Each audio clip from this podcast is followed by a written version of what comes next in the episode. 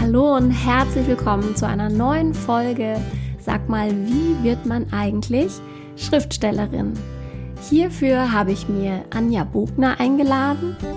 Anja ist Krimibuchautorin. Sie hat mittlerweile den dritten Band ihres Provinzkrimis Bühlen Rambichler veröffentlicht und ist mit ihrer Schreiberei sehr erfolgreich.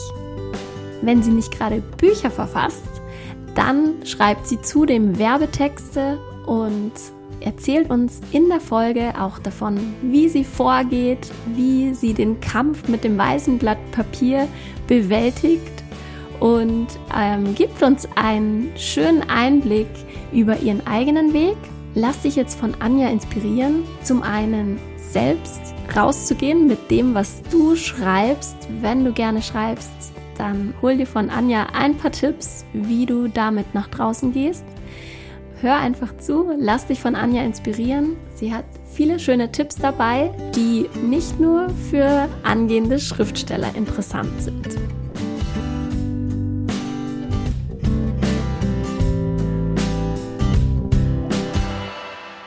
Hallo und herzlich willkommen, liebe Anja. Schön, dass du hier bist. Ich freue mich sehr. Oder du bist ja nicht bei mir, sondern ich bin bei dir in deinem wunderschönen Haus.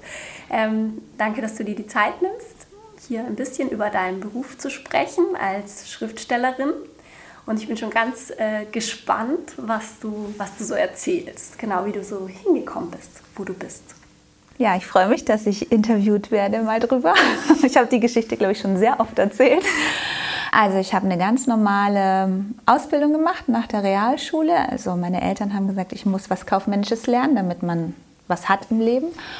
Und dann habe ich einen kaufmännischen Beruf gelernt und fand den furchtbar tröge natürlich. Okay. Und habe mich durchgelitten und habe auch nicht viel gearbeitet, aber irgendwie kam ich ganz gut durch und jeder dachte, ich bin voll fleißig, aber war ich gar nicht. Und sofort nach Beendigung dieser Ausbildung ähm, habe ich den Stift fallen lassen und bin zur Polizei. Oh, wow. Und dachte, jetzt mache ich eine Ausbildung zur Polizeimeister-Anwärterin, weil ich so gern Sport gemacht habe. Es war natürlich ein Fiasko, ähm, weil ich äh, einen sehr starken Freiheitsdrang habe und eine sehr starke, sehr starke Individualistin bin. Und bei der Polizei fand ich alles schön. Ähm, ich fand es einfach schön, diese Uniform an sich, aber ich fand es einfach nicht schön, dass ich nicht entscheiden konnte, welchen Teil der Uniform ich tragen darf oder nicht. Und ich trug am liebsten den Rollkragenpullover, weil der sehr schick war, aber den durfte man nur tragen, wenn man, tragen, wenn man krank ist. So. Also das war für mich so okay. Und ich war wirklich, glaube ich, die schlechteste Polizeimeister-Anwärterin, die es gibt. Und ähm, ich hatte dann zufällig einen Freund und dessen Vater war ein sehr hohes Tier bei der Versicherung. Und äh, nach sechs Wochen habe ich dann sozusagen den Polizeidienst quittiert. Und was liegt näher, als dass man dann Versicherungskauffrau wird, wenn man schon Vitamin B hat, was natürlich vom Regen in die Traufe, weil es genauso für mich der Horror auf Erden war. Ähm, habe aber diese Ausbildung tatsächlich auch fertig gemacht. Echt? Okay. Äh, ich bin also Bürokauffrau und Versicherungskauffrau, beides mehr schlecht als recht. Ähm, aber ich habe beides fertig gemacht und habe auch dem Prüfer damals bei der Versicherung versprochen, dass ich nie wieder einen Fuß in eine Versicherung äh, setze. Damit, dadurch hat er mich bestehen lassen tatsächlich. Wirklich? Also er hat gesagt, Okay. wenn du es mir versprichst, ich so, ja, verspreche ich. Okay. Und dann hatte ich erstmal so, ja, und ich wusste damals erst gar nicht, was ich machen soll. Und dann hat ein Freund gesagt, du schreibst doch so gerne. Okay. Und die suchen eine Praktikantin in der Werbung. Und ich hatte keine Ahnung von, wie man sich bewirbt in der Werbeagentur. Und ich wusste aber, dass ich mit zwölf Jahren gesagt habe, ich möchte Werbetexterin werden. Ich habe das noch so im Kopf, ich habe das heute noch so im Kopf. Und dann habe ich eine Bewerbung geschrieben und der Chef, also er ist jetzt nicht mehr der Chef dieser Werbeagentur, aber der hat immer noch meine Bewerbung, weil die so abgefahren strange war. Er hat gesagt, er hat noch nie sowas bekommen. Okay. So, so eine Kindergartenbastelarbeit. und aufgrund dieses obstrusen Dings hat er mich eingestellt. Und, okay, da ähm, musst du mal erzählen, was das war. ja, es war wirklich so, ein, so eine Collagenarbeit. Also es war keine Mappe, es war nichts designt. Ich habe halt irgendwie, ich weiß nicht mehr genau was, ich muss es mir mal wieder zeigen lassen. Ja. Es war eigentlich für Werbung, es war nichts. Okay. Aber er hat irgendwie an mich geglaubt und hat mich äh, eingestellt und ähm, da war ich dann Langzeitpraktikantin ein Jahr lang äh, und habe sozusagen ganz viel gelernt und und dann hat dieser Chef gesagt, wenn du was werden willst in der Werbebranche, dann musst du in die große Welt, in, nach Hamburg am besten, zu den großen Agenturen. Ich schon so, ja super, habe ich ja überhaupt keinen Bock. Und habe mich dann auch sehr rotzig beworben bei Jung von Matt. Mhm. Okay. Und dann wurde ich auch noch eingeladen. Ich so, nein, und bin dann hin und dann ähm, hat ja auch damals dieser Kreativdirektor gesagt, ja, hast du denn ähm, Arbeitsproben? Ich so, mhm. nee, also, nee, wirklich nicht. Das interessiert mich das Zeug von gestern. Und dann hat er mich eingestellt, aufgrund okay. dieses Frechseins. Also das ist auch, was ich immer mitgeben ja. will, wenn man den Mut hat und spürt, dass es, also, dass dass man diesen Mut hat und manchmal ist es so diese Gelassenheit zu haben. Ich hab, oder wenn man Dinge nicht will, dann funktionieren sie meistens, weil man dann so eine Art Mut hat. So. Mhm. Aber ich habe schon damals gemerkt, ich bin kein Mensch für feste Arbeitszeiten. Okay. Das heißt für mich, es war ein Leidensdruck, dass ich irgendwo hin musste und ich wusste, ich durfte da nicht gehen, wann ich wollte. Und ich habe am besten zu Hause gearbeitet. Also ich habe nicht ähm, gut in der Agentur gearbeitet oder so. Und da war ich dann, bis ich, bis ich ähm, geheiratet habe und ein Baby gekriegt habe. Okay.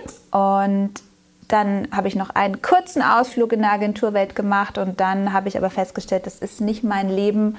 Ja. Ich habe dann in der, ich war bei Serviceplan und bin morgens immer erst ins Yoga und kam erst um elf und habe quasi sämtliche Arbeitszeiten ignoriert, weil okay. kam nicht so gut an. Okay. Und dann habe ich ähm, ging das mit meiner Genau, dann habe ich ähm, gekündigt und habe dann ein Stipendium gekriegt bei der äh, Drehbuchwerkstatt München.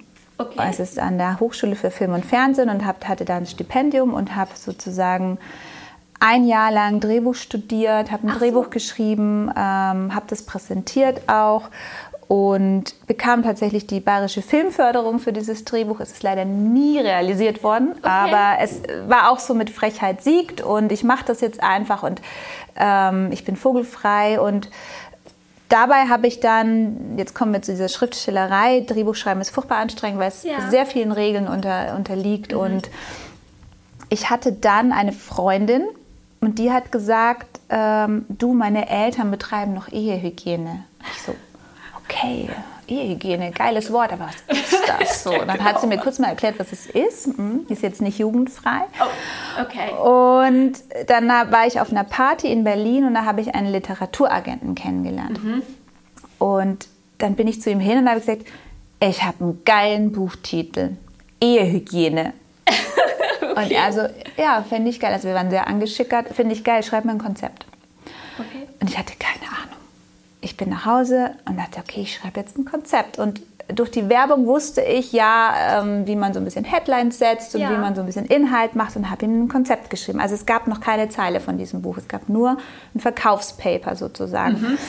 Und ähm, der hat das innerhalb von einer Woche verkauft gehabt an Ulstein Verlag damals und ich saß in der Klemme, ich musste ein Buch schreiben. Und wow, Ehehygiene okay. geht Ehehygiene geht sozusagen über ein Paar auf der Suche nach der verlorenen Lust.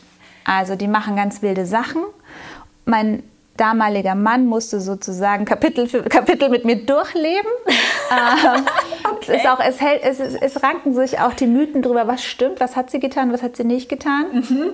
Und Spannend. ich habe dann angefangen, dieses Buch zu schreiben. Dann hat der Lektor gesagt, nee, nee, wenn du so einen Titel hast, musst du dich komplett nackig machen. Okay. Das heißt, ich habe nochmal angefangen und habe dann recherchiert und war bei diversen Veranstaltungen, die zu diesem Thema passen. Und so ah, ja, okay. bin ich zum Schriftsteller gekommen. Und ich bin kein Mensch, der jetzt wahnsinnig viele Kurzgeschichten oder sonst irgendwas im Schrank hat. Also ich, ich mache immer so auf Punkt. So. Mhm. Und, ähm, und dann habe ich ganz lang gar nichts mehr geschrieben. Und ähm, dann ist, bin ich mit meinem zweiten Kind schwanger gewesen. Da war es mir furchtbar fad das Schreiben jetzt, das oder die, nie mit dem, mit dem Kind? Mit dem Kind. kind. Das Schreiben, ich habe ja gar nichts geschrieben in dem ja, Moment. Also okay. ich habe wieder viel Werbung gemacht, freiberuflich, ja. aber ich habe nichts mehr Längeres geschrieben oder so. Und dann war mir Fahrt und dann ist mir über Nacht so ein Ermittlerduo eingefallen. Also ähm, und immer dann, wenn man nichts zu verlieren hat, läuft es ja ewig geschmiert. Und dann habe ich dieses Ermittlerduo wieder meinem Agenten gepitcht und dann hat er gesagt, ja, schreib mir ein Konzept. Okay. Mm, ich habe dann erstmal gar nichts gemacht, weil ich dachte, keine Lust. Und dann hat er mich nochmal angerufen, schreib mir bitte ein Konzept. Und dann habe ich wieder ein Konzept geschrieben, ich habe es ihm gegeben. Und er hat es wieder innerhalb von zwei Wochen verkauft. Und so kam dieses Bühlen Rambichler zustande. Und ähm, ja, und dann musste ich wieder ein Buch schreiben, obwohl es nicht geplant war.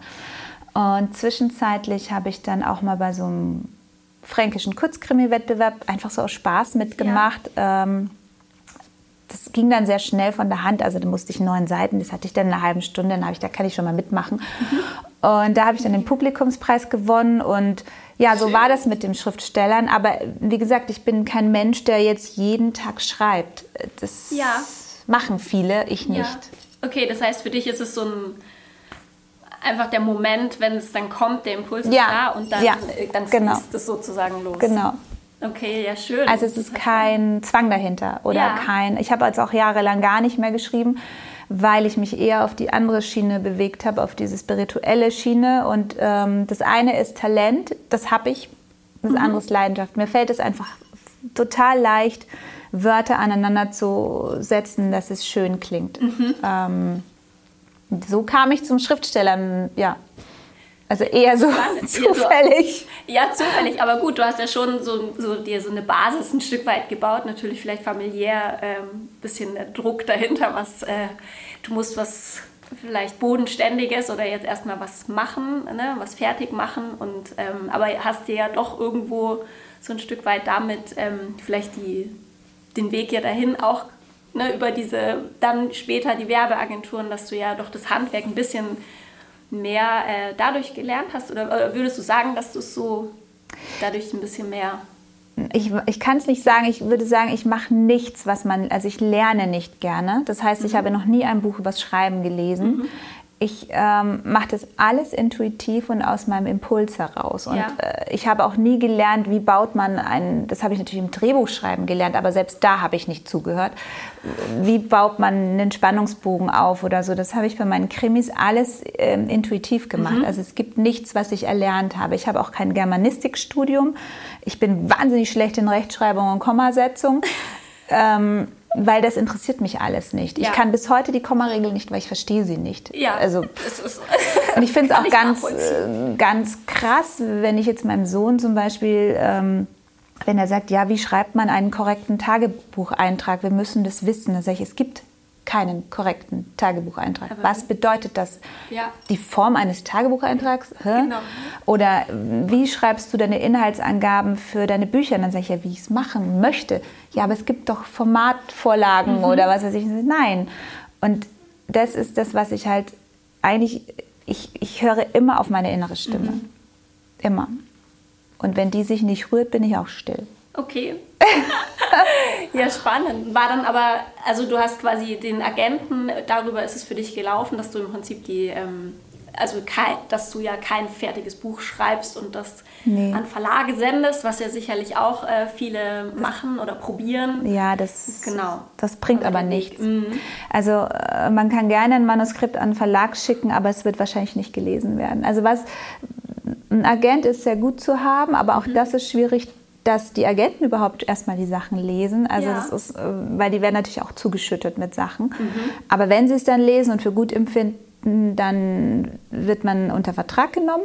Okay. Und dann gehen die auf Reisen mit diesem Manus also mit diesem Konzept. Und manche haben natürlich ein fertiges Buch. Ähm, ja.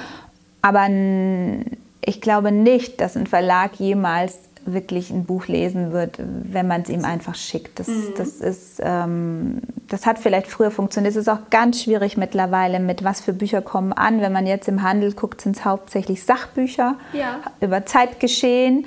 Ähm, also es ist wirklich, mittlerweile hat sich das ganz schön gedreht so. Und ähm, es ist jetzt kein es gibt auch wenig Schriftsteller in Deutschland, die von diesem Job leben können. Also okay. letztens hat mal einer eine Zahl gesagt, das fand ich ganz frappierend. Ich weiß sie gar nicht mehr, aber es ist wirklich, glaube ich, unter 100.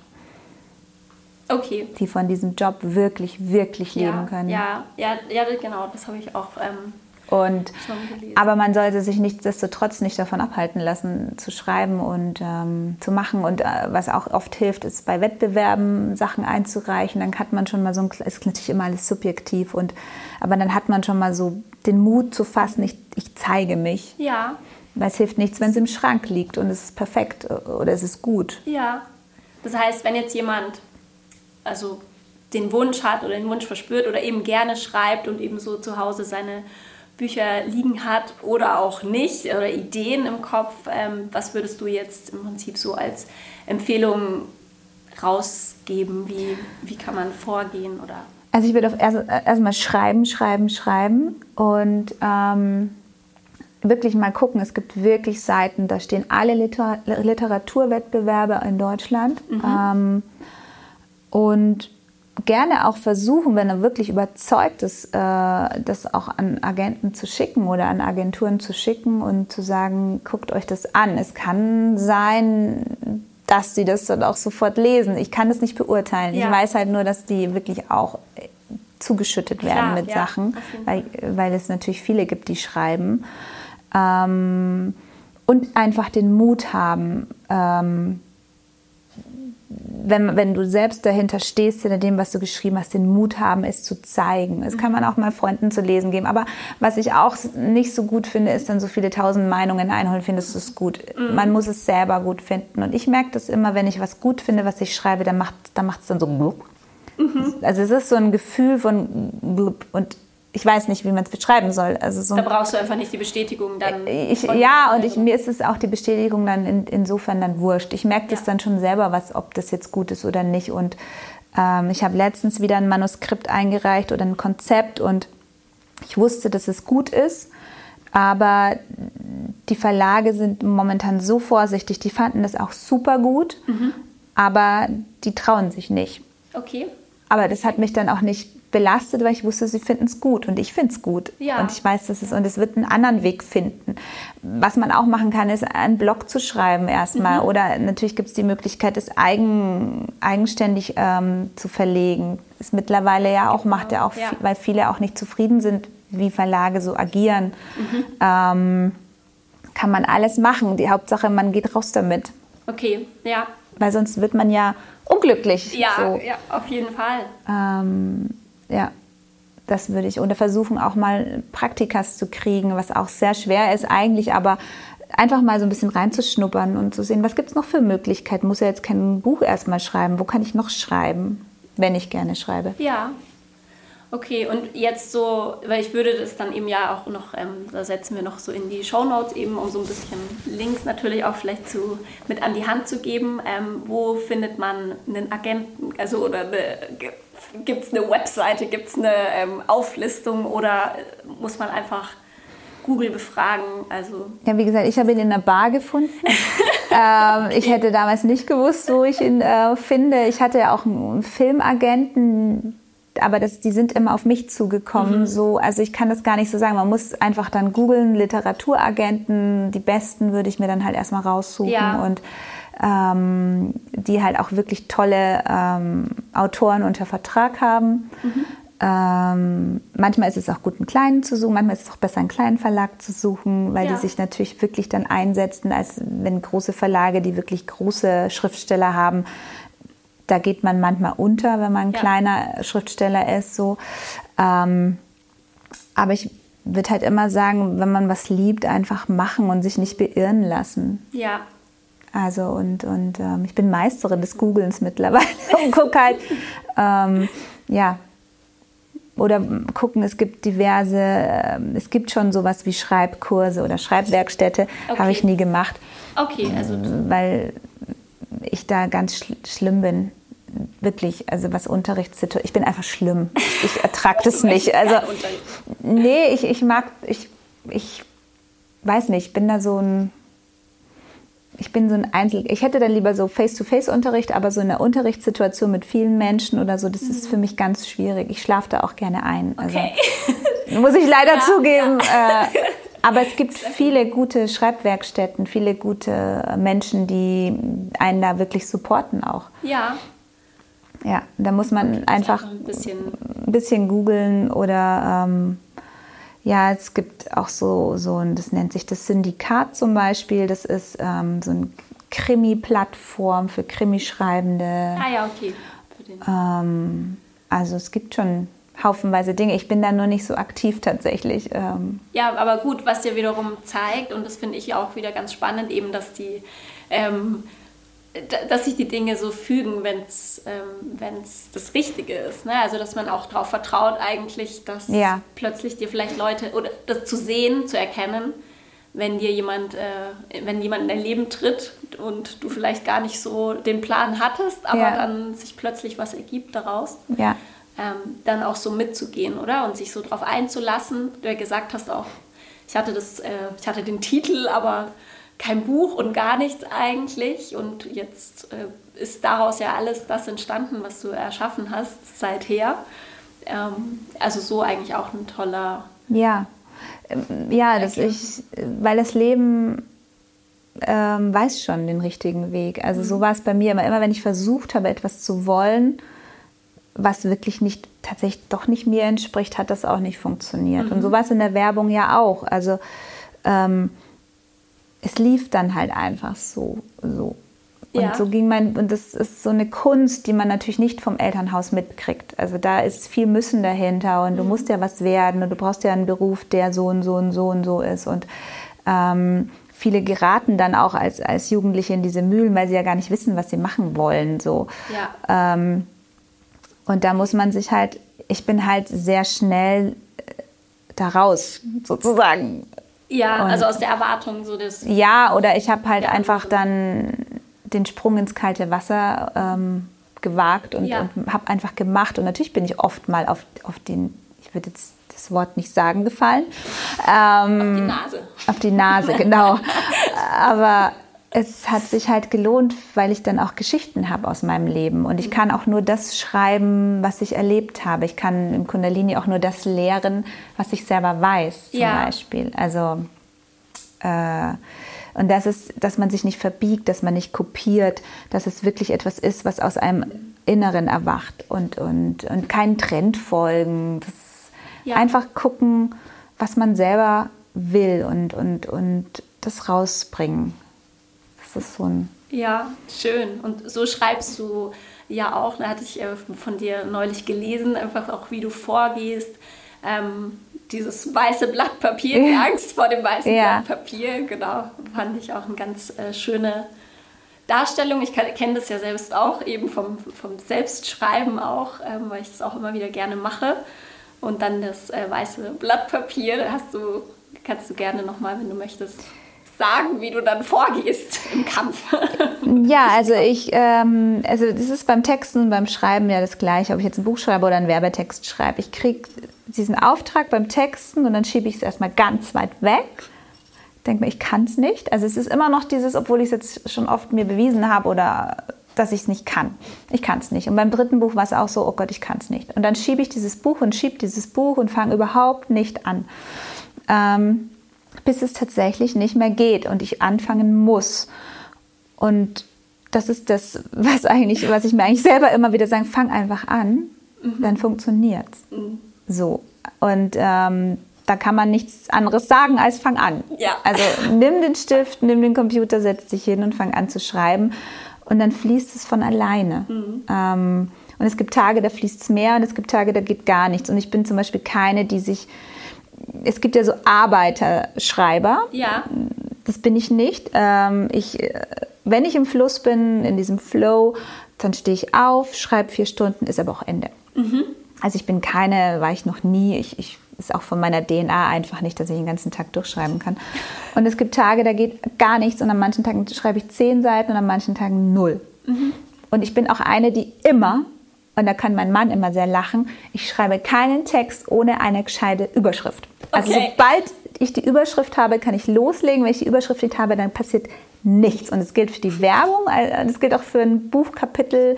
Also ich schreibe nicht. Ich brauche dieses, diesen, diesen, ja, was soll ich sagen, diesen, diese Wurzel. Ja. Und von dieser Wurzel wachse ich dann. wenn da diese Überschrift nicht steht, fange ich überhaupt nicht an. Es ist total man könnte auch sagen, Spannend. Zeitverschwendung vielleicht, aber ähm, so habe ich das schon Dein immer gemacht. Vorgehen. Ja, ist mein Vorgehen. Mhm. So. Spannend, schön. Ja. Also ich bin, glaube ich, ein bisschen unkonventionell, deswegen ähm, weiß ich nicht, ob ich immer so ein gutes Beispiel bin für. für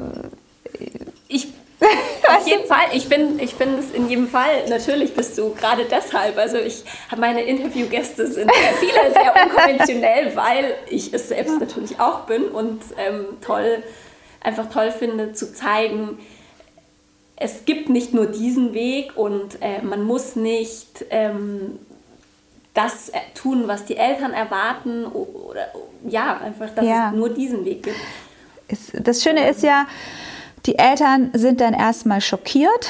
Also meine Eltern waren es, weil die natürlich so vollkommen klassisch sind. Ähm, und ich war auch eine grottoid schlechte Schülerin. Also ich war wirklich, habe die Schule und ich, das war nicht das beste Verhältnis. Und all die Fächer, die es da gab, die waren für mich einfach nicht das, was ich mochte. Das Einzige, was ich mochte, war Sport und Deutsch. Mhm. Seltsam, ne?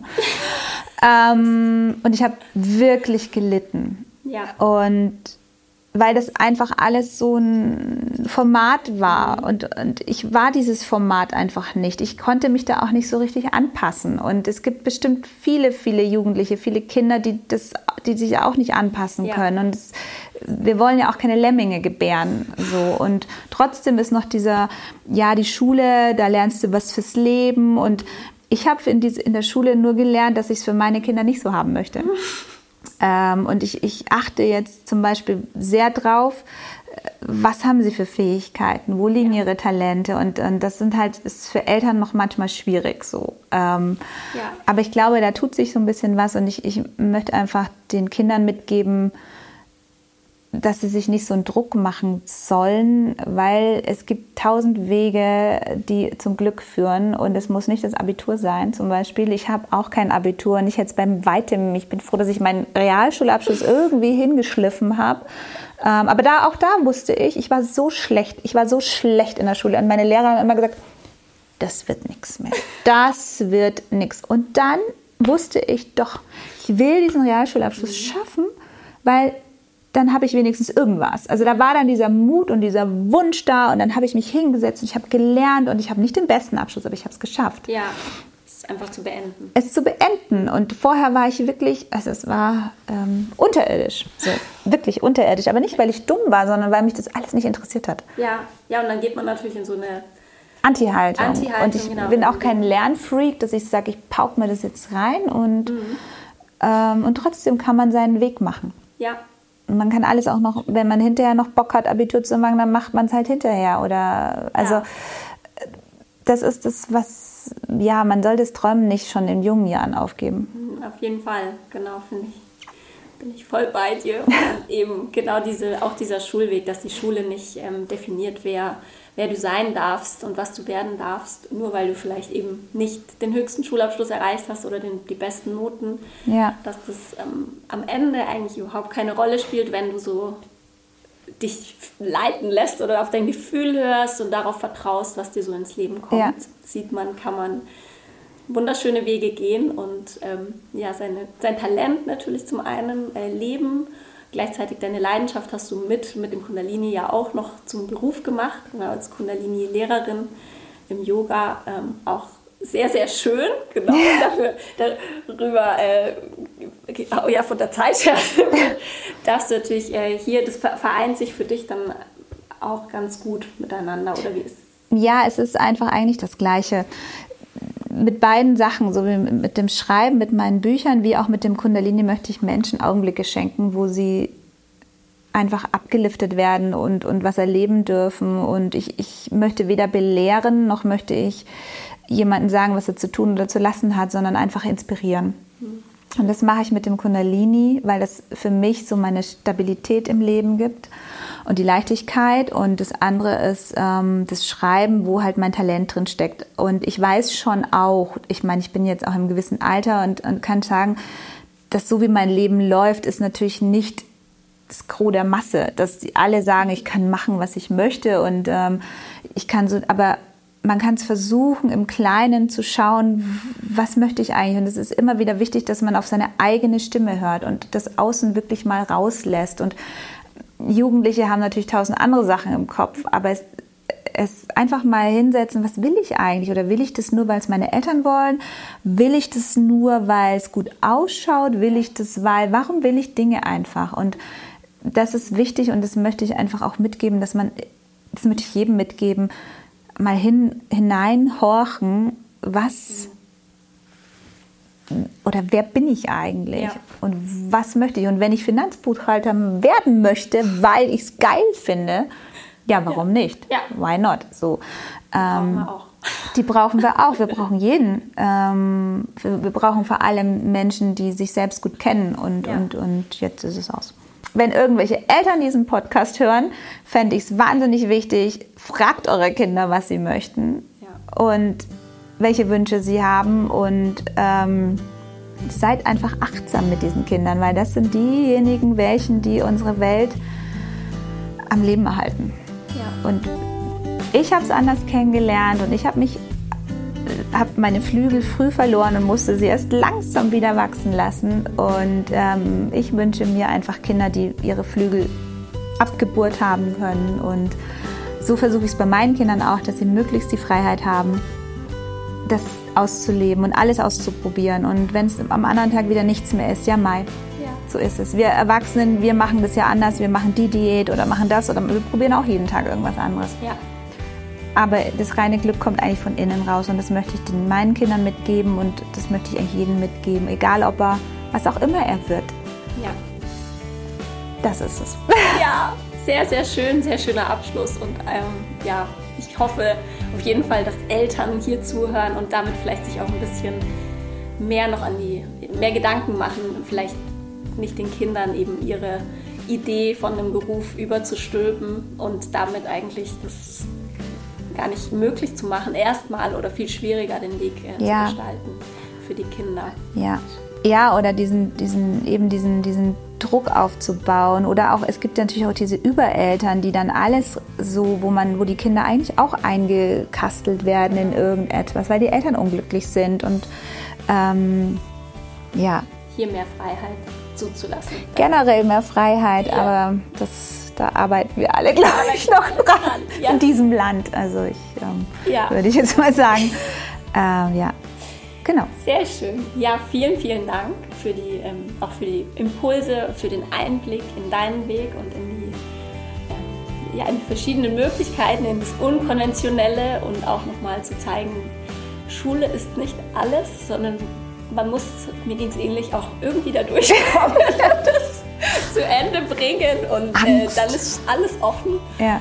Genau, alles ist möglich. Also vielen Dank. Ich wünsche dir ganz viel Inspiration für alles, was kommt und was äh, weiterhin entsteht. Das war Anja Bogner. Ich hoffe, du hattest ganz viel Freude mit dieser Folge und konntest für dich Inspirationen mitnehmen, um jetzt wirklich dein Projekt zu starten. Trau dich, wie Anja sagt, es bringt nichts, wenn das perfekte Manuskript in der Schublade liegt und dort vielleicht versauert, sondern es muss gelesen werden. Ich wünsche dir ganz viel Erfolg. Du findest in den Show Notes noch ein paar hilfreiche Tipps und natürlich den Kontakt zu Anja. Und jetzt wünsche ich dir einen ganz tollen Tag und hoffe, du schaltest bald wieder ein.